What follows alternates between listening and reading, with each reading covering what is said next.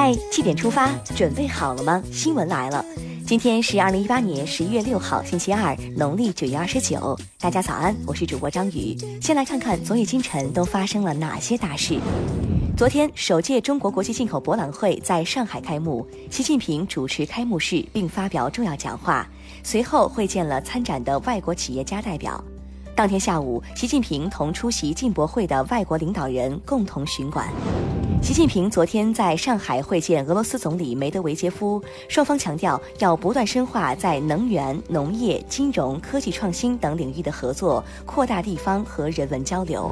联合国全球卫星导航系统国际委员会第十三届大会昨天在陕西西安开幕，习近平致贺信。习近平指出，中国愿与各国共享北斗系统建设发展成果。外交部发言人华春莹昨天表示，中方对美方恢复对伊朗单边制裁表示遗憾，中方将继续为维护全面协议做出不懈努力。此外，针对美方单方面退出中导条约一事，华春莹称，中导条约具有十分重要的意义，中方反对美单方面退约，反对中导条约多边化。证监会负责人昨天披露，将抓紧完善科创板的相关制度规则安排，特别是借鉴国际成功经验，完善上市公司信息披露，把握好试点的力度和节奏。外汇局昨天公布统计数据，二零一八年三季度，我国经常账户顺差一千零八十七亿元，资本和金融账户逆差一千零八十七亿元。四号，川藏交界的金沙江一零一一白格堰塞湖附近山体再次出现滑坡，造成金沙江断流。截至昨天十二点，甘孜州已妥善避险转移受威胁的八千九百名群众，群众安抚和生活保障工作正有序展开。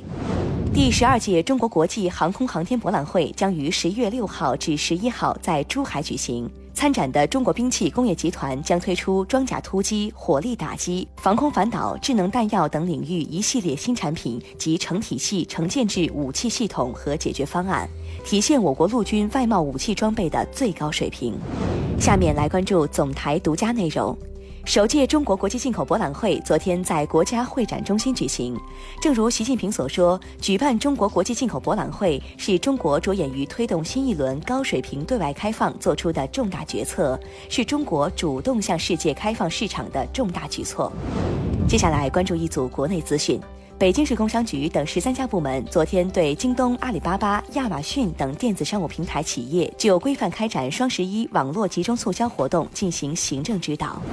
昨天，西安磨磨信息技术有限公司发布道歉信，为暴走漫画曾发布损害叶挺烈士名誉的相关视频表示道歉。革命先烈不容轻慢，希望认真反省，落实整改。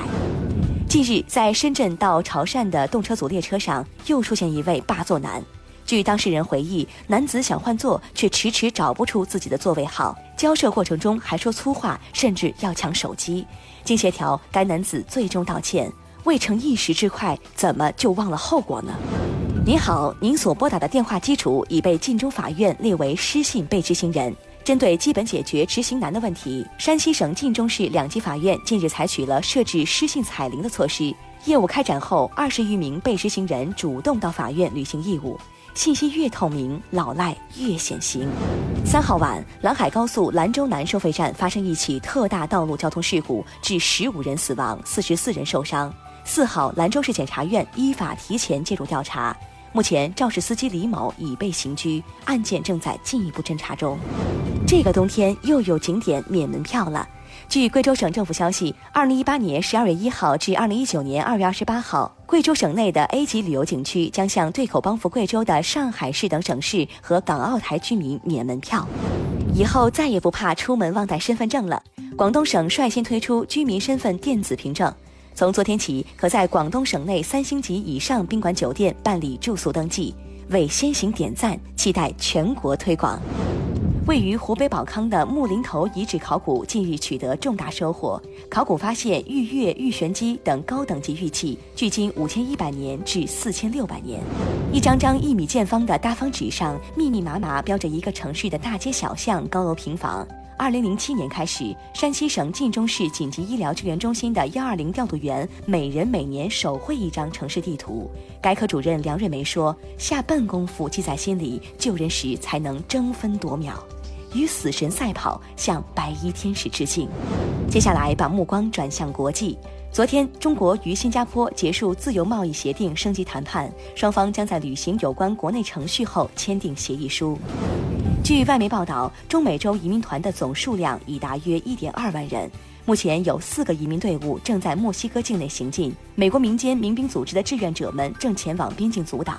同日，两万多名来自中东和北非国家的持械移民威胁要在近期硬闯波黑和克罗地亚边境进入欧盟。